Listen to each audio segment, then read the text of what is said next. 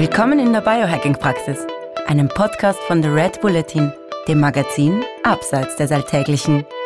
Hol dir hier Woche für Woche die besten Tipps für dein besseres Leben, für deine Gesundheit und für deine Performance vom Biohacking-Profi Andreas Breitfeld. Willkommen in der Biohacking-Praxis von Andreas Breitfeld. Das bin ich. Herzlich willkommen. Und von Stefan Wagner. Das bin ich. Gleich zu Beginn. Das Wort Praxis verstehen Sie bitte nicht medizinisch, denn hier finden keine ärztlichen Beratungen oder ähnliches statt. Und zwar allein schon deswegen, weil ich kein Arzt bin, sondern Biohacker. In diesem Podcast geht es auch nicht um Krankheit, sondern um Gesundheit. Und es geht darum, wie Sie selbst mit Hilfe von Biohacking Ihr Leben verbessern können. Der Andreas ist professioneller Biohacker. Ich bin Amateur. Ich habe also jede Menge Fragen. Und ich hoffe doch sehr, dass ich die passenden Antworten dazu parat habe. Na dann gehen wir's an. Hallo Andreas. Hallo lieber Stefan. So, heute gehen wir ein Thema an, das in die Saison passt. Es geht in der Urlaubszeit um Jetlag. Das heißt, es geht darum, dass ich auf Urlaub fliege, irgendwo hin und da ist der Zeitunterschied, was weiß ich, sechs Stunden, sieben Stunden, acht Stunden. Und ich komme an und bin einmal die ersten zwei, drei, vier, fünf Tage wie gerädert. Super Urlaub. Wenn ich zurückkomme, sind es wieder zwei, drei, vier, fünf, sechs Tage, wo ich wie gerädert bin. So, und jetzt ist es natürlich so, dass die Leute Urlaub genießen wollen ohne Jetlag. Und die Biohacker wissen da Bescheid, glaube ich. Die Biohacker können das wegschnippen.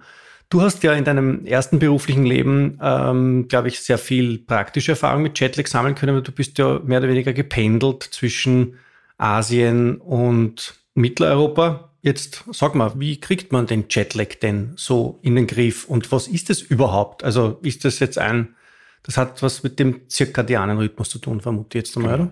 Also fangen wir damit an. Im Endeffekt ist es tatsächlich eine Dissonanz zwischen der inneren Uhr und der äußeren Uhr, in der Regel herbeigeführt durch eine Flugreise. Deswegen Jetlag, wenn du mit dem Schiff unterwegs bist oder mit äh, der Eisenbahn, ist es äh, sehr schwierig, das zu erreichen. Das Einzige, was noch tatsächlich ein bisschen in die Richtung geht, ist das Thema Zeitumstellung, Sommerzeit, Winterzeit, aber da machen wir mal eine eigene Episode dazu. Ein Tag äh, pro Stunde Zeitverschiebung äh, braucht der Körper im völlig ungehackten Zustand und äh, man kann das sicherlich auf die Hälfte runterbringen, wenn man das Ganze einigermaßen ernsthaft anschaut. Welche Faktoren gibt es, die äh, uns helfen, die innere Uhr zu beeinflussen? Das erste ist tatsächlich das Thema Licht. Äh, Entschuldige, äh, Entschuldige, Entschuldige, bevor du anfängst, die persönliche Erfahrung von mir und ich glaube die persönliche Erfahrung von allen anderen Menschen auf der Welt ist, wenn ich in den Westen fliege, dann ist der Jetlag bei weitem nicht so schlimm, wie wenn ich in den Osten fliege. Oder? Das wird so kolportiert. Es ist allerdings tatsächlich so ganz viel, was da an Geschichten dazu durchs Internet rumort, kann man mit äh, gutem Willen auch wieder irgendwie hinten runterkippen. Da sind ganz viele Anekdoten aus dem Cockpit dabei, die dann letzten Endes, wenn man später nachgeschaut hat, auch wieder nicht so genau stimmen, was die Begründungen angeht. Ähm, aber wie auch immer, okay, ähm, die, Beobachtung, die Beobachtung ist korrekt, äh, ja. aber die Maßnahmen sind, den Maßnahmen ist es jetzt persönlich auch wurscht, ob du in die eine oder andere Richtung unterwegs bist oder ob du ein Jetlag stark oder weniger stark empfindest. Ich kenne ähm, Menschen, die leben tatsächlich äh, so entfernt von ihrer inneren Uhr und ihrer Gesundheit, dass sie Jetlag quasi überhaupt nicht spüren. Ich kenne auch total gesunde, die es nicht spüren und ich kenne welche, die es komplett aufstellt, wenn du sie auch nur zwei Stunden aus der eigenen Zeit rausnimmst. Mhm. Also grundsätzlich der wertvollste Drehmechanismus zum Thema innere Uhr ist tatsächlich das Thema Lichtexposition. Das heißt, ähm, im Idealfall schaffst du es tatsächlich, ähm, dich schon bevor du überhaupt irgendwo hinfliegst, äh, ein bisschen mit der Ankunftszeitzone auseinanderzusetzen.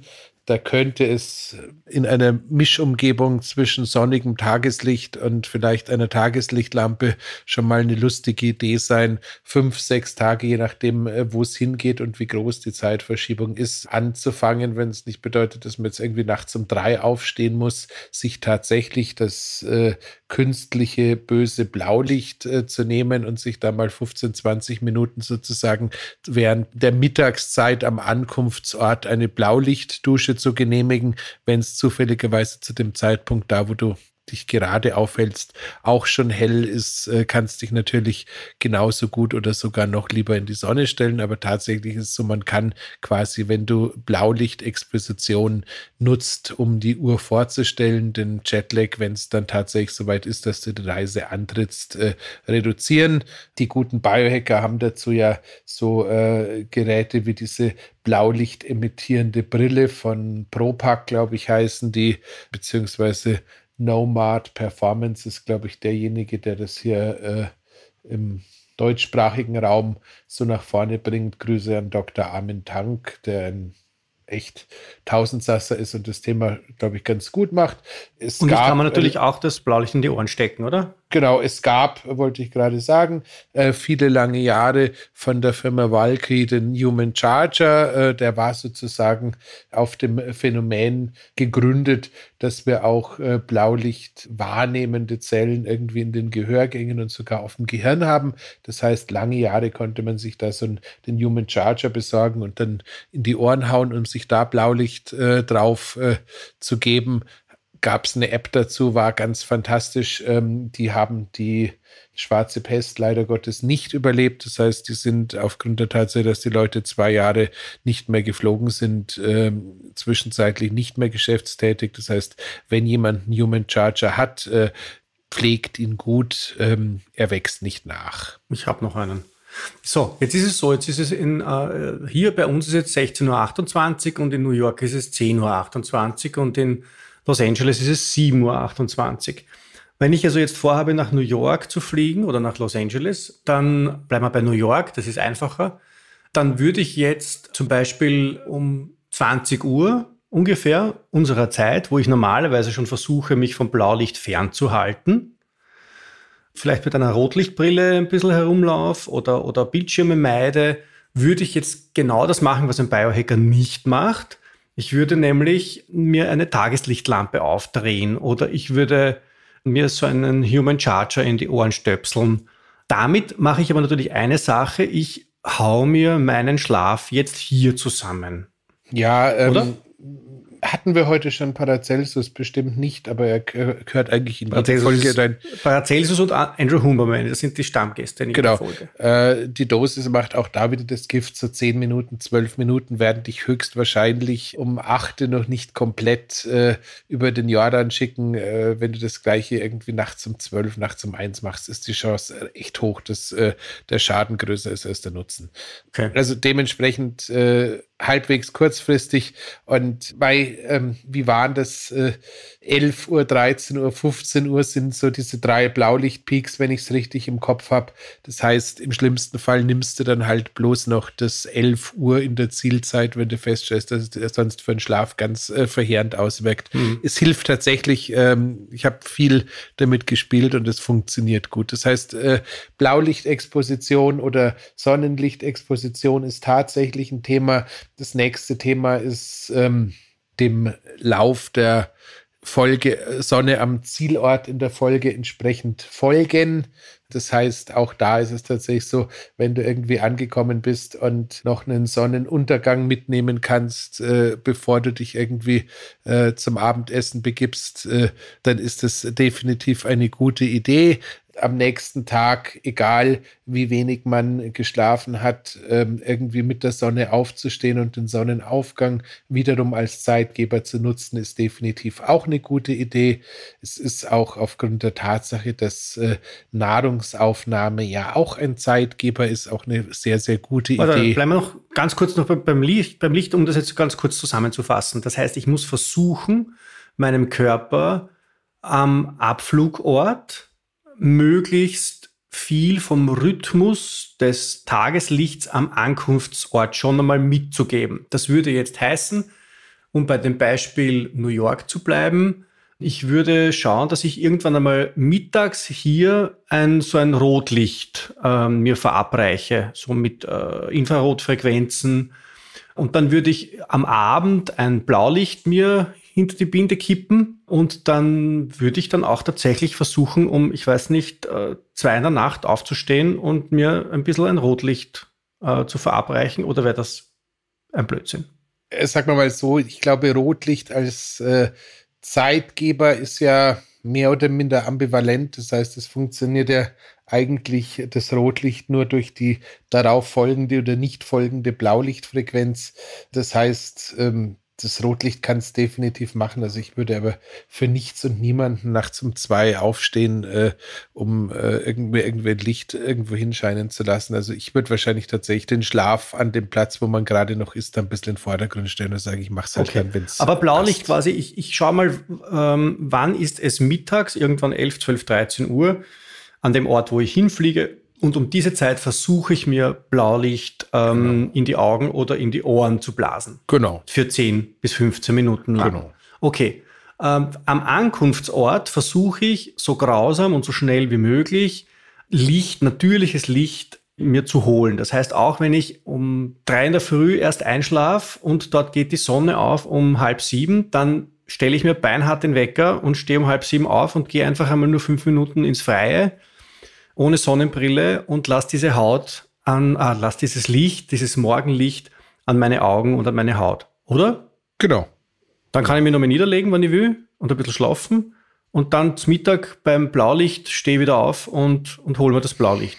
Genau, wobei grundsätzlich wäre es tatsächlich, wenn das jetzt eine Urlaubssituation ist, lässt sich das auch ganz gut darstellen. Schon eine sehr gute Idee, möglichst viel Tageslicht am ersten, zweiten Tag äh, einzufangen und sich vielleicht dann eher im Freien irgendwie nochmal auf eine Liege zu legen und da ein bisschen Siesta zu machen, als jetzt zwingenderweise nochmal ins dunkle Hotelzimmer zurückzukehren. Ähm, Aber nicht rösten lassen in der Sonne. Auch dazu haben wir eine Folge aufgenommen. Genau. Das ist tatsächlich so ein wertvoller Teil. Genauso ist es aber auch so, dass neben dem Licht als Zeitgeber das Thema Nahrung als Zeitgeber extrem äh, wertvoll und sinnvoll ist. Das heißt, das ist jetzt auch noch so ganz banal. Das heißt einfach, ähm, auch wenn man Frühstück sonst nicht so gerne hat, äh, am ersten Morgen in der Ankunftszeitzone sozusagen in der Früh ein Frühstück zu essen und dann quasi so ähm, dem Körper eine Chance zu geben, dass er sich an die Zeiten gewöhnt, ist eine sehr gute Idee, weil einfach das die Chronobiologen auch nachgewiesen haben, dass einfach Frühstück äh, sozusagen auch diesen Wachseinszustand äh, bekräftigt und damit auch hilft, die innere Uhr nach vorne zu bekommen. Mhm. Ähm, Im gleichen Zuge es gibt dann so Ideen, wie das die Auswahl der Nahrung so lokal wie möglich sein sollte, weil auch in, der, in den Nahrungsmitteln Lichtinformationen oder sowas. Ähm, nein, vergesst es. Jack Cruz und Anja, Anja Leitz, glaube ich. Ja, ist alles, ist alles super. Man kann, äh, ähm, wir kommen gleich zum sich erden, da bin ich noch echt äh, stark dabei. Aber ich glaube, teilweise wird äh, im Quantumbereich das Leben einfach auch ein bisschen zu kompliziert gemacht. Also das, was du jetzt gerade nicht gesagt hast, ist das, dass es, dass es Menschen gibt, die sind überzeugt davon, dass wenn du regionale Lebensmittel isst, dass diese Regionalität auch den zirkadianen Rhythmus der Region in sich trägt. Das heißt, wenn ich jetzt äh, eine Mango esse, während ich in Indonesien bin, dann unterstütze ich meine Anpassung an die lokale Zeit, weil die Mango diese Zeit in sich trägt.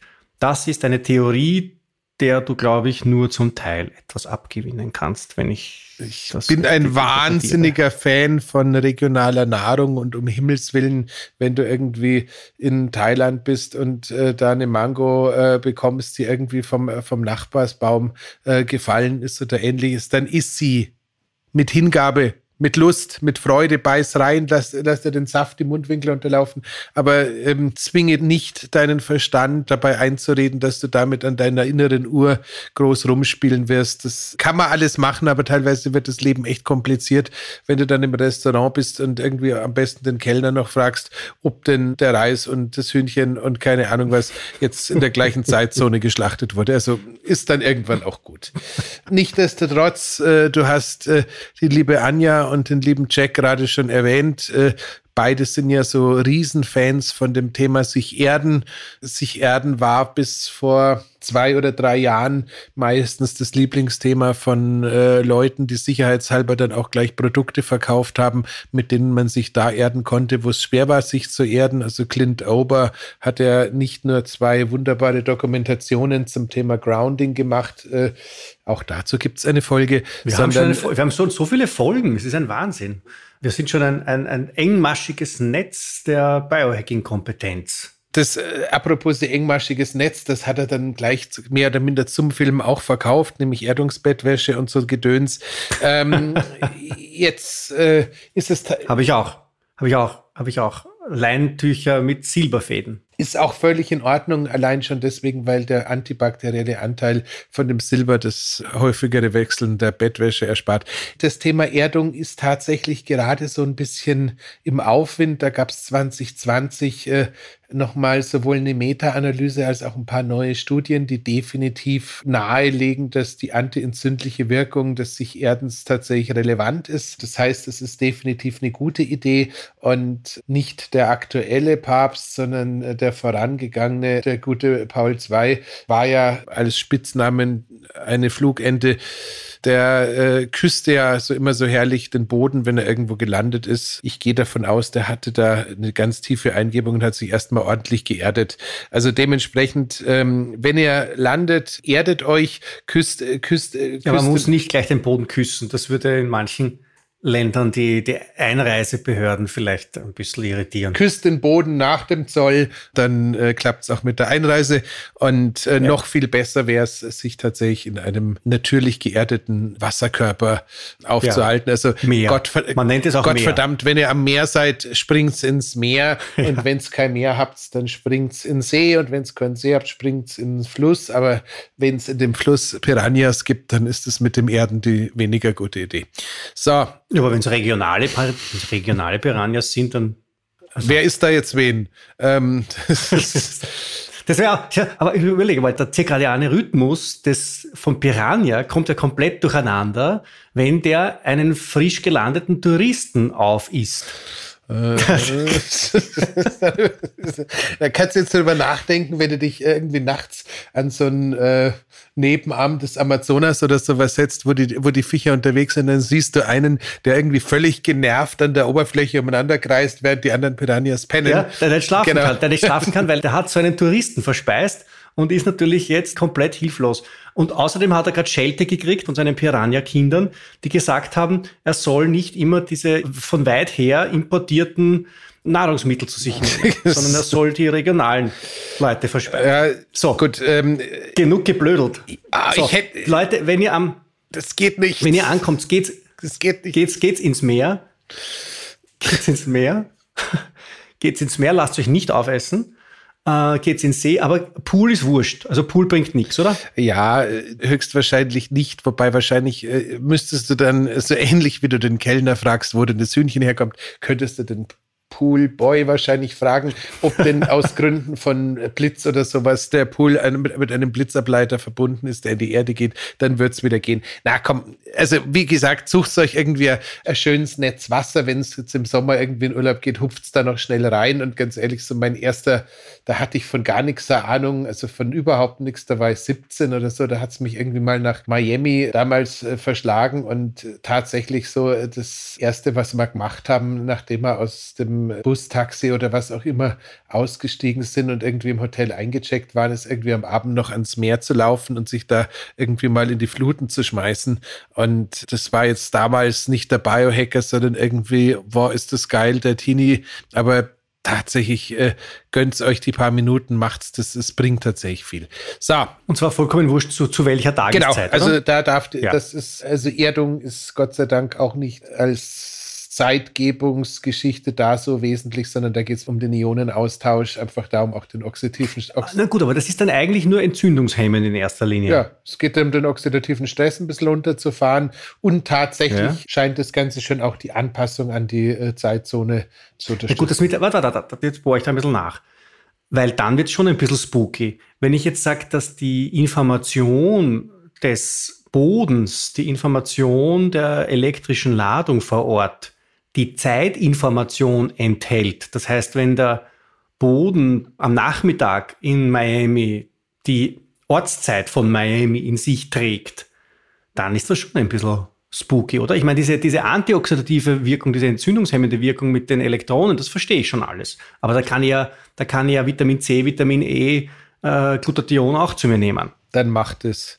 Bevor ich mich jetzt gezwungen sehe, zu sagen, dass der Boden in Miami die äh, lokale Zeit eingespeichert hat, lässt es lieber sein und ähm, nimmst der Glutathion. Naja, aber irgendwas muss da sein.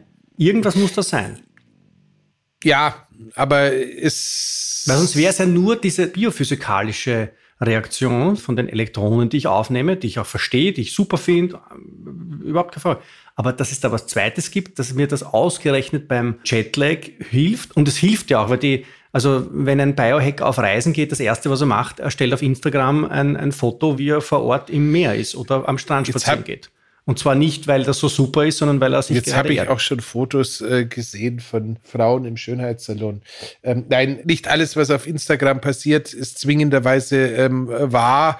Stefan, du hast mich da einfach komplett blank und ich könnte es auch nicht nachschauen. Aber das, das müssen wir nachrecherchieren, weil das ist ja wirklich spannend. Weil stell dir vor, tatsächlich, dass die geografische Situation, in der ich mich befinde, eine Information enthält über die Tageszeit. Also lieber Hörer, lieber Hörer, vor. liebe Hörerin, wenn ihr zufälligerweise in einem universitären Umfeld tätig seid und irgendwie in den Semesterferien echt gelangweilt seid, also richtig gelangweilt seid, also unglaublich gelangweilt seid, überlegt euch irgendwie eine Studienanordnung, irgendwie die Möglichkeit, das in irgendeiner Weise nachzuweisen. Wir unterstützen das Projekt mit freiwilliger Teilnahme und äh, Sach- und Geldspenden und allem Möglichen. Ich habe keine Ahnung, Stefan, ich sehe es, ich halte es tatsächlich, äh, wenn dem so sein sollte, könnte ich mir nicht vorstellen, wie man es mit der Wissenschaft, die wir heutzutage kennen, in irgendeiner Weise quantifizieren könnte. Das heißt, ich wüsste nicht, wo ich nachschauen sollte. Und wenn ich dann als Quellenangabe wieder bei Jack Cruz und Anja Leitz lande, oder nur bei Jack Cruz, weil die Anja würde sich, glaube ich, den jetzt auch nicht antun, dann ist das halt auch nicht viel. Also alles, was Quantum ist, da kann man dran glauben. Ich bleibe dabei, erdet euch allein, um den Stress der Flugreise auszugleichen. Ob da jetzt eine Zeitinformation mitgeschickt wird oder nicht, ich weiß es nicht.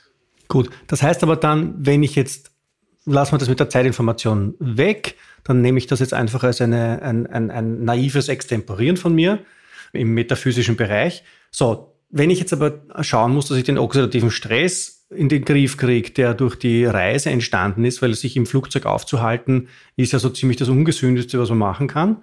Dann könnte ich aber tatsächlich auch einfach Vitamin C zu mir nehmen, Vitamin E zu mir nehmen, die üblichen Antioxidantien. Ich könnte, ich könnte gleich einmal vor Ort ein Curry verspeisen mit viel Kurkuma und, und, und mir vielleicht ein Glutathion in die, in die Adern Genau, wir gehen, wir gehen auch gleich noch auf die Chemikalien oder beziehungsweise Supplements und alles ein, die auf Reisen eine Rolle spielen dürfen. Ich würde nur ganz gerne noch die Soft Skills nochmal durchgegangen sein, weil ich gerade auch ein bisschen äh, den Überblick verloren habe, was wir jetzt schon durchgegangen sind. Also wir haben, wir haben uns mit dem Thema Lichtgesundheit relativ extensiv auseinandergesetzt. Dazu zählt übrigens auch Sonnenbrille nicht genau, da, dazu zählt auch der Verzicht auf die Sonnenbrille, sofern es irgendwie mit den Helligkeitsverhältnissen verträglich erscheint.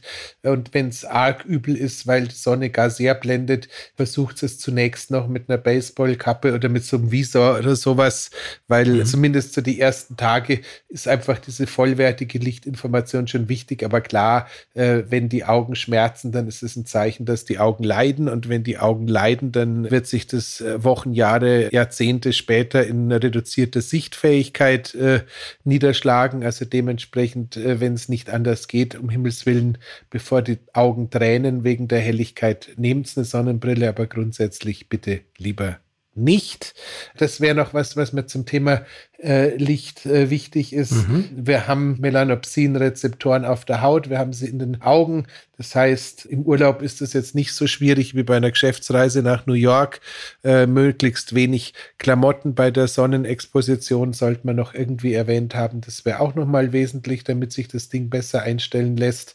Und wenn ihr irgendwie zufälligerweise eh schon in so ein optisches Verhütungsmittel äh, namens Blue Blocker Brille investiert habt, mhm. dann ist auch die auf der Reise ein sehr wertvolles Ding. Zwischenzeitlich gibt's, habe ich lustigerweise im Red Bulletin gelesen, ein Start-up, das die Flugzeugbeleuchtung äh, synchronisiert mit den Lichtverhältnissen am Ankunftsort. Ja. Aber sehr häufig ist es tatsächlich immer noch so, dass die in den Flugzeugen äh, relativ beliebig, so wie sie halt arbeiten, nicht arbeiten und lustig sind, Licht an, Licht aus und hast du nicht gesehen machen. Das heißt, da könnte es durchaus eine gute Idee sein, wahlweise zum Schlafen eine Schlafmaske dabei zu haben, als auch ergänzend, wenn man einfach sagt, okay, jetzt äh, ist in der Ankunftszeit Bubu-Zeit und ich möchte jetzt versuchen, im Flieger zu pennen, zwei Stunden vorher die Blueblocker-Brille aufzusetzen, um da einfach diese künstlichen Lichtfaktoren auch schon mal raus draußen zu haben.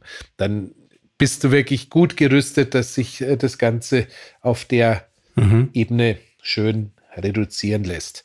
Jetzt haben wir die Lichtgesundheit einigermaßen unter Kontrolle. Wir haben uns geerdet, haben damit eine der größten Fragen des Universums geöffnet und ich habe festgestellt, ich wüsste nicht, wer die Antwort drauf kennt. Das war auch spannend. Jetzt ist Jetlag ja ähm, gegessen haben wir auch schon. Gegessen haben wir auch schon. Gegessen haben wir auch schon. Jetzt ist Jetlag ja nicht die größte Bedrohung der Menschheit. Das heißt, wir können das, glaube ich, jetzt auch so ein bisschen kurz fassen. Äh, naja, man Endes. darf nicht vergessen, man darf nicht vergessen, wenn ich sage, eine Stunde kriege ich an einem Tag verarbeitet, wenn ich jetzt nicht herumhecke. Dann mache ich, gehe ich jetzt einmal davon aus, ich habe zwei Wochen Urlaub und fliege nach an die Ostküste von Amerika, was jetzt nicht so schlimm ist. Das sind sechs Stunden Zeitunterschied. Dann, wenn ich jetzt nichts unternehme, dann sind einmal die ersten sechs Tage vom Urlaub sind einmal im Eimer. Und wenn ich zurückfliege nach Haus, dann sind noch einmal sechs Tage im Eimer. Das heißt, ich habe für 14 Tage Urlaub zwölf Tage verkackt. Das ist, nicht, das keine, keine besonders gute Bilanz.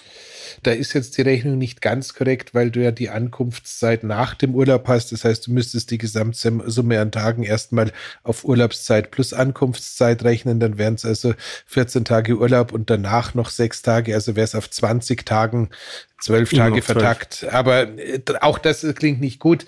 Ich Na. Wa wage zu behaupten. Und ich gehe jetzt davon äh, sechs Stunden aus. Also ich habe jetzt noch nicht gesagt, äh, dass ich nach, nach, nach Südostasien fliege oder so.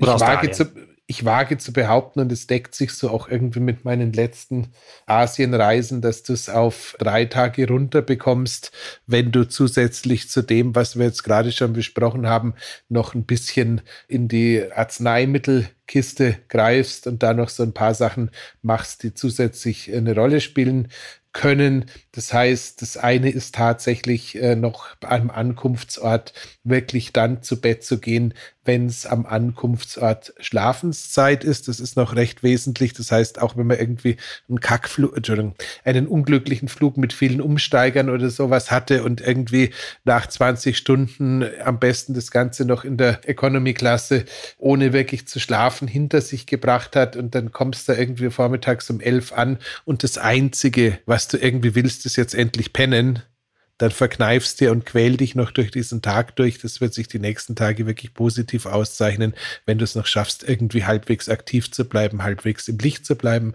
und geh erst ins Bett äh, zu der Zeit, wo du zu Hause auch ins Bett gehen würdest oder etwas früher, also keine Ahnung, neun anstelle von elf ist sicher auch okay, aber haltet es dann noch ein bisschen durch. Das lohnt auch ja. für die nächsten Tage. So. So.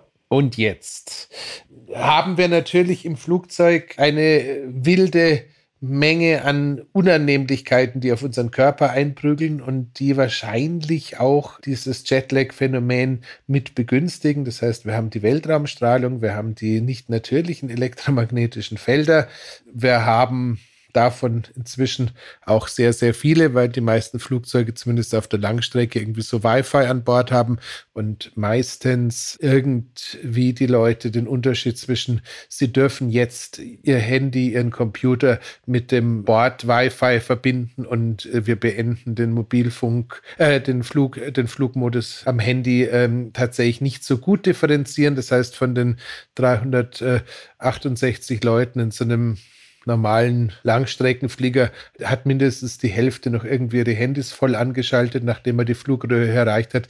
Das heißt, es ist wirklich so die elektromagnetische Hölle, in der du dich da befindest. Ähm und, und, diese, und diese Handys, die, die suchen dann verzweifelt nach irgendeiner Frequenz und strahlen, die, strahlen wie verrückt herum. Die pingen durch die Gegend, weil sie irgendwie auf eine Frequenz aus sind. Du hast Bluetooth-Signale für, fürs Headset vom Nebenmann, für die Maus, äh, hoffentlich nicht für die Drohne von dem Kind zwei Reihen weiter vorne, weil sonst fliegt das Ding auch noch durch die Gegend. Das soll es ja nicht tun. Du hast also wirklich, es ist, äh, wenn du mit einem EMF-Messgerät ins Flugzeug gehst, möchtest du nicht mehr fliegen. Es ist aber auch tatsächlich so, dazu kommt eine Luftqualität. Ich habe das mit diesem Altos-Device, das sie mir da in London freundlichsterweise zum Testen äh, zur Verfügung gestellt haben, jetzt auch mal so gemacht, wie es der liebe Tim Gray aus London immer tut, wenn er reist, der die Menge an CO2 in der Luft in so einem Flugzeug nach 20 Minuten, ähm, also es ist erstaunlich, dass die Leute nicht alle ohnmächtig werden. Also da ist fast kein Sauerstoff mehr zu finden. Das ist brutal. Okay. Also das heißt, ist, du befindest dich da wirklich unter Extrembedingungen und deswegen packt euch ein paar Sachen ein, die den oxidativen Stress im Flieger unten halten und auch wiederum begünstigen, dass ihr einfach schneller, gesünder ankommt und euch auch besser anpassen könnt. Das eine ist tatsächlich ein molekularer Wasserstoff als Tablettenform. Der ist nicht nur ein supergeiles Antioxidant, sondern scheint auch irgendwie so Klarheit im Kopf und ähnliches zu befördern und ist damit also des Vielfliegers bester Freund. Äh, anekdotisch gesehen habe ich ja irgendwann aufgehört, an Ankunftsorten Mietautos äh, zu mieten, wenn ich gelandet bin, weil äh, die normalerweise kaputt waren, bis ich zum Hotel gekommen bin. Äh, als ich angefangen habe, molekularen Wasserstoff im Flugzeug äh, zu konsumieren, ähm, habe ich dieses Brain Fog, äh, keine Ahnung, Zerstörungssyndrom so hinbekommen, dass ich danach wieder relativ entspannt in ein Auto gemietet habe und ins Hotel gefahren bin.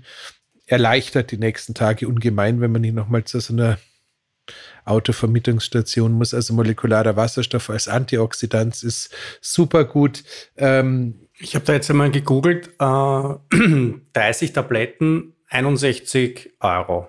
Kann gut sein. Ich habe keine Ahnung. Äh, ich bilde mir ein, die waren äh, noch vor ein paar Tagen, vor ein paar Wochen ein bisschen günstiger, aber wir haben ja ähm, ja, ich habe da jetzt nur wahllos ja. Nee, also, aber wie, wie, auch immer, gibt äh, und da nimmt man eine oder, oder was, was ja, zwei, zwei, drei. Und äh, du, wenn du die hauptsächlich zum Fliegen verwendest oder wenn du ab und zu mal äh, ein größeres Fassal aufgemacht hast und am nächsten Tag einen fiesen Hangover hast, dann halten die auch noch relativ lang. Also das, das sind so die beiden klassischen Anwendungsformen von molekularem Wasserstoff, ist Fliegen und Kater.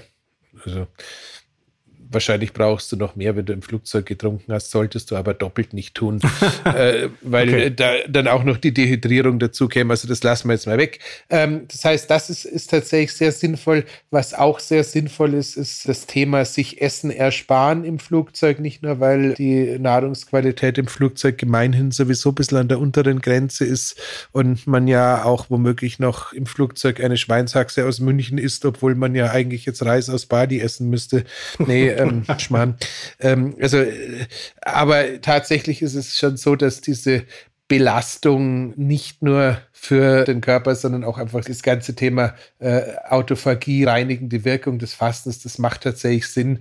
Ich würde halt nur, selbst wenn man sonst one meal a day äh, unterwegs ist, so wie ich das bin, also wenn ich aus dem Flieger in ähm, Asien rauskomme und es ist irgendwie Morgenszeit, dann würde ich definitiv irgendwie schon so, ein, so eine Art Frühstück oder sowas in der Art zu mir nehmen, um da dem Körper einfach eine Chance zu geben, auch an der Seite seine Uhr zu stellen. Apropos die Uhr, noch ein unnötiges Wissen und dann äh, versuchen wir wirklich weiterzukommen.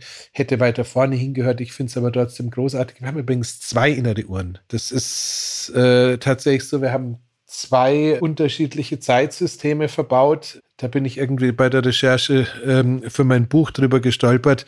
Das heißt, äh, wir haben die eine Uhr, die irgendwie auf dem, auf dem Morgenlicht funktioniert und dann haben wir noch eine zweite Uhr, die auf dem äh, Sonnenuntergang funktioniert. Aha wird irgendwie noch so ein bisschen am Rande betrachtet, ist aber tatsächlich jetzt nachgewiesen.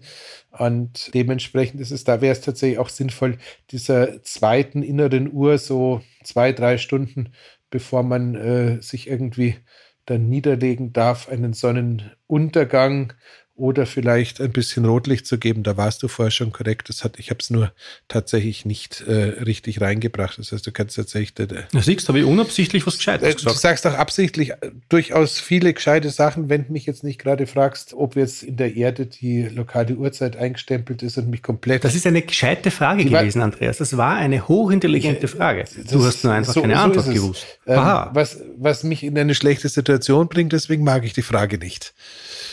tut, tut, es, tut, es tut mir leid, es tut mir leid. Wir sind einfach, liebe Hörerinnen, liebe Hörer, Sie merken, dass Sie hier tatsächlich quasi live teilhaben an unserem Meinungsaustausch und dass das nicht abgesprochen ist und so. Also der Herr Breitfeld steht da schon tatsächlich sehr exponiert da und muss sich meinen Fragen unvorbereitet aussetzen. Also für das ich danke dir viel, und äh, den Rest besprechen wir mit Mann. dem Piranha mit den Schlafstörungen. So, gut. Ähm, jetzt ähm, hatten wir gesagt, molekularer Wasserstoff wäre das Antioxidant meiner Wahl. Ja. Das zweite Antioxidant meiner Wahl ist deutlich mehr als ein Antioxidant. Es ist eigentlich auch ein Hormon und hat wa wahnsinnig viel mit dem zirkadianen Rhythmus zu tun. Es handelt sich dabei, lieber Stefan, um Vitamin D. Nein. Na was? Melatonin. Ah, Melatonin. Mel Jesus, na. Das, das, okay. Melatonin natürlich. Entschuldigung, dass ich da jetzt. Ähm, bei, de, bei, bei dem ist es nun tatsächlich so, dass Melatonin als Dauergabe kann oder kann nicht eine gute Idee sein. Äh, was wir tatsächlich wissen, was die Sorgen beim Melatonin ein bisschen reduziert, ist, dass es anders als bei einem Sexualhormon oder ähnlichem, wenn du es extern zuführst, zu keiner Suppression, zu keiner Unterdrückung der eigenen Produktion gibt. Das heißt, du kannst Melatonin. Das war ja lange Zeit, Entschuldigung, wenn ich da unterbreche, das war ja lange Zeit die Angst, dass die Leute gesagt haben, um Himmels Willen nicht Melatonin nehmen, weil wenn ich das äh, zuführe, dann verlernt mein Körper, Melatonin selber zu bauen. Und da ist man mittlerweile draufgekommen, das ist ein Blödsinn. Genau. Gott sei Dank. Man darf Melatonin zuführen, auch dauerhaft. Der Körper kann nach wie vor Melatonin selber bilden. Genau. Ähm, Nichtsdestotrotz könnte es eine halb gute Idee sein, zu viel Melatonin dauerhaft zu supplementieren, weil beispielsweise bei, ähm, waren es Nagetiere, ich glaube es waren Nagetiere, denen äh, schrumpfen im Laufe der Zeit der Hyper äh, physiologischen Melatoningabe die Gonaden so ein bisschen weg. Ähm, das heißt, Andreas, du nimmst aber Melatonin äh, schon seit relativ langer Zeit in, in, erstaunlich hoher Dosis. Aber nur, aber nur. Muss ich mir Sorgen machen? Ähm, warte mal, ich hole kurz der Lupe, dann kann ich da eine Antwort drauf geben. Ähm, nee, also jetzt im Ernst, ähm, nein, Melatonin ist äh, relativ am Anfang der Erforschung. Wir wissen, dass Kinder, also bevor die ähm, Geschlechtsreife eintritt, tatsächlich äh, deutlich höhere Melatonin-Level haben, als es dann junge Erwachsene oder Erwachsene haben. Ähm, da gibt es eine ganze Menge, was wir über Melatonin nicht wissen, aber was wir definitiv wissen, ist, dass es ein. Und Entschuldigung, Kinder sollen es auch nicht nehmen. Kinder, kind, Kinder sollten es auch nicht nehmen, was aber auch tatsächlich damit zu tun hat, dass es so ähnlich wäre, wie äh, zu versuchen, ein Hochwasser mit einem Eimer Wasser zu löschen, weil sie einfach sowieso extrem hohe Level haben. Das heißt, äh, oder ein Hochwasser mit einem Eimer Wasser zu stoppen, nicht zu löschen, Entschuldigung. Ja. Nichtsdestotrotz, Melatonin ist ein wahnsinnig nettes Antioxidant. Das heißt, es hilft im Flieger, äh, wenn man es äh, auf einen Nachtflug einsetzen kann, äh, schon durchaus da irgendwie im, im Flugzeug ein bisschen Schlaf zu bekommen. Es würde definitiv auch äh, Sinn ergeben, wenn man irgendwie unglücklich gelandet ist und äh, keine Chance hatte, die Lichtgesundheits- und innere Urgeschichten, die wir vorher durchgegangen sind, so richtig umzusetzen, wie man es gerne gemacht hätte, um das Einschlafen am Zielort zu unterstützen. Und ich sehe jetzt auch persönlich keinerlei Problem darin, wenn jemand, selbst wenn er ähm, auf die Größe seiner Gonaden echt großen Wert legt, irgendwie mal drei Tage äh, am Abend der Melatonin nimmt. Also ich glaube, da muss man sich jetzt keine Sorgen machen. An Welche Menge nimmt man denn da? Das gibt es ja als so, so Sprays. Das ist da, ganz ehrlich, das, auch das ist etwas, da ist die Jury äh, fürchterlich offen. Ich werde vermutlich äh, heute Abend noch für eine gemeinsame Bekannte von uns äh, eine neue Charge der berühmt-berüchtigten äh, Breitfeld-Melatonin-Zäpfchen anfertigen. Da sind dann äh, pro Zäpfchen vier 100 Milligramm drin. Das ist also komplett hyper, hyper, hyper, hyper, hyper, hyper physiologisch, hilft aber wirklich bei schweren Einschlaf- und Durchschlafstörungen massiv. Und wenn man das Ganze eben in Zäpfchenform darreicht, dann fließt das sozusagen das Melatonin auch über mehrere Stunden durch die Darmschleimhaut in den Organismus rein und man hat wirklich Ruhe. Sowas könnte ich mir jetzt durchaus vorstellen, wenn du irgendwie nach Tokio fliegst und am nächsten Tag irgendwie nicht am Pool liegen sollst, sondern irgendwie vor einer Handvoll, Geschäft, vor einer Handvoll Geschäftsleuten irgendwie performen solltest. Also da, da kann sowas Sinn ergeben. Und sonst, wie gesagt, wir reden hier nicht von einer Dauersupplementation. Bei einer Dauersupplementation wären es tatsächlich, glaube ich, nach wie vor die von Tim Ferriss vor zehn Jahren schon festgelegten 0,025 bis 0,0 0,5 Milligramm, also wirklich close to gar nichts. Mhm. Für ein paar Tage kannst eigentlich machen, was du möchtest. Da kannst du mit zwei Milligramm äh, relativ unproblematisch arbeiten. Du kannst mit einem halben Milligramm arbeiten. Du kannst da auch einfach ein bisschen spielen. Also das Zeug ist in der Regel unproblematisch, wenn du Durchschlafprobleme hast und irgendwie einen Arzt hast, der mit deiner Reisetätigkeit oder mit deiner Reiserei irgendwie ein bisschen Mitleid hast. Es gibt ein verschreibungspflichtiges Retard-Melatonin-Produkt äh, in Deutschland und es gibt es auch in Thailand. Also gehe ich davon aus, dass es auch in Österreich gibt, äh, Circadin. Das hat dann quasi äh, den Vorteil, dass da das Melatonin über längere Zeit ausgegeben wird, weil irgendwie sich die Tabletten oder was auch immer relativ langsam auflösen. Sowas ist ganz gut, wenn du nach zwei Stunden wieder komplett wach dastehst. Kann sowas auch eine super Idee sein. Also es gibt eine Vielzahl von Möglichkeiten, aber ganz vereinfacht, ein bisschen das eigene Körpergewicht, ein bisschen die eigene ähm, Reaktion auf Melatonin, wie man es sonst schon mal ausprobiert haben sollte, kennen, natürlich idealerweise nicht irgendwie groß mit einem Nahrungsbrei zu sich nehmen, was jetzt irgendwie, wenn man versucht, ein bis zwei Stunden vorm zu Bett gehen, eh nichts mehr zu essen, auch unwahrscheinlich ist, aber nichtsdestotrotz auch sowas circa 30 Minuten, eine Stunde maximal vorm zu Bett gehen, das Ganze zu nehmen, hilft, wenn man dann auch wirklich müde sein möchte, wenn man ins Bett geht. Ähm, das könnte noch ein wertvoller sein. Und äh, ja, ich glaube, damit sind wir so innerhalb der, der gröbsten äh, Raster, wo ich sagen würde, damit kriegst du dann in der Summe zumindest äh, die Anpassungszeit halbiert gut hin. Was noch schön ist, ist so, eine, so ein Wagner-Tipp, also es ist jetzt, du hast noch nicht, es gibt noch keine Wagner-Gleichung, aber es gibt zumindest schon mal einen Wagner-Tipp. Das ist das kalte Wasser auf der Schilddrüse am Magen. Das könnte jetzt, wenn du irgendwie sehr verstoffwechselt zu, zum völlig falschen Zeitpunkt dir den Wecker gestellt hast, um den Sonnenaufgang äh, zu begrüßen, aber Angst hast, dass du vom zwölften Stock nicht an den Strand runterkommst, ohne dir beide Beine zu brechen, könnte es eine gute Idee sein, einfach noch 30 Sekunden kaltes Wasser aus der Dusche auf die Schilddrüse drauf zu hauen und auch die. Man könnte ja auch aus der vorigen Folge dass ähm, die, die Kühlung der, der Gogeln vielleicht da einmal. Aber tatsächlich ist mit der also Man könnte das Gerät das Gerät so, anti, anti, Jetzt, jetzt weiß ich, was du meinst. Das ist, es soll ja durchaus so ähm, Bewohner von Alpentälern geben, die so ausgeprägte Schilddrüsenvergrößerungen haben. Da könnte dann so ein, so ein Eierkühler als Schal getragen durchaus gut funktionieren.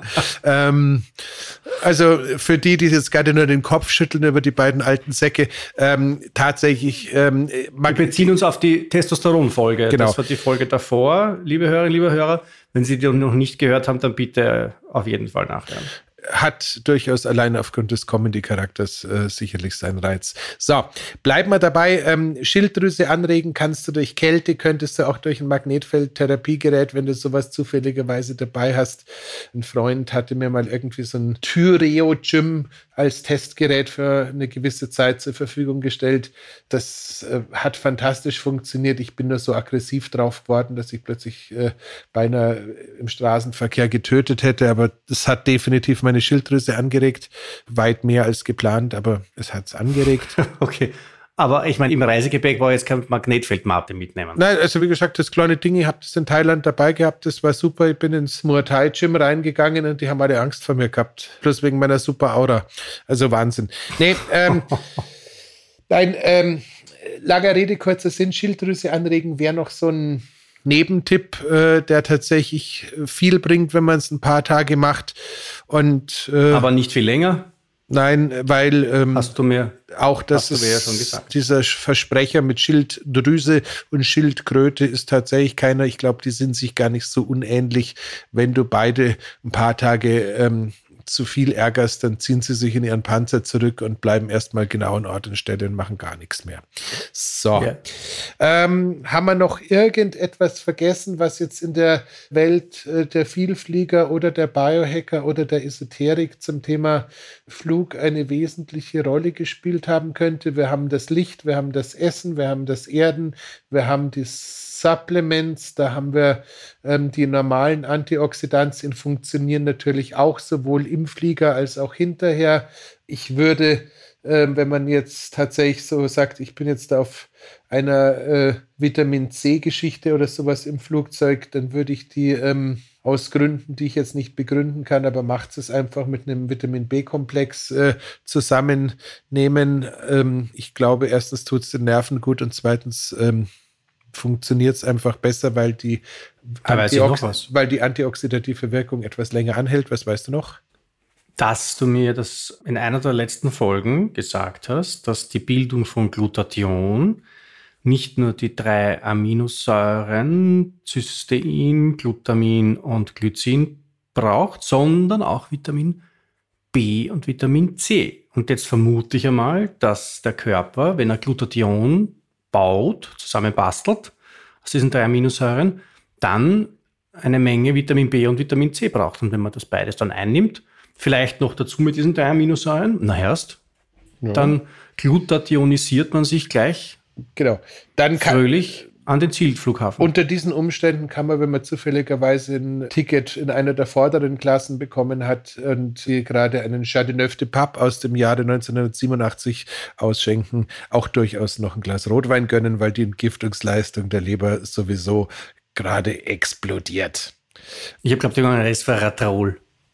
Ah, das wäre wär noch ein weiterer Faktor, aber dann müsste man auch noch lang leben. Das hat man jetzt gerade in dem Moment gar nicht vor. Was aber tatsächlich, ja. äh, das, diese Substanz macht mich momentan schier wahnsinnig, weil ich jeden Tag irgendwie eine neue Studie finde. Was man aber tatsächlich auch noch machen könnte, ist, wenn man jetzt Meinst du jetzt Resveratrol? Nein, das andere. Äh, wenn man jetzt zufälligerweise im Flugzeug so sitzt, dass die gerade was Nettes zum Kochen haben oder zum Essen anbieten und man nicht fasten wollen würde, dann könnte man das Ganze natürlich mit 600 bis 800 Milligramm Spermidin ähm, quasi auch nochmal künstlich erzeugen. Das heißt, man könnte diese Autophagie-Fasteneffekte auch mit Essen noch zu sich nach Hause holen. Das wäre jetzt auch noch eine Möglichkeit da, das Fliegen und das Genießen zusammenzubringen. Super. Gut, ich glaube, irgendwo zieht gerade ein Gewitter auf. Und bevor uns jetzt der Donner komplett aus der Folge schießt, würde ich sagen, ähm, Happy Landings, kommt's gut an und ja. lasst euch von den Stressoren nicht stressen. Das ist auch noch ganz wertvoll.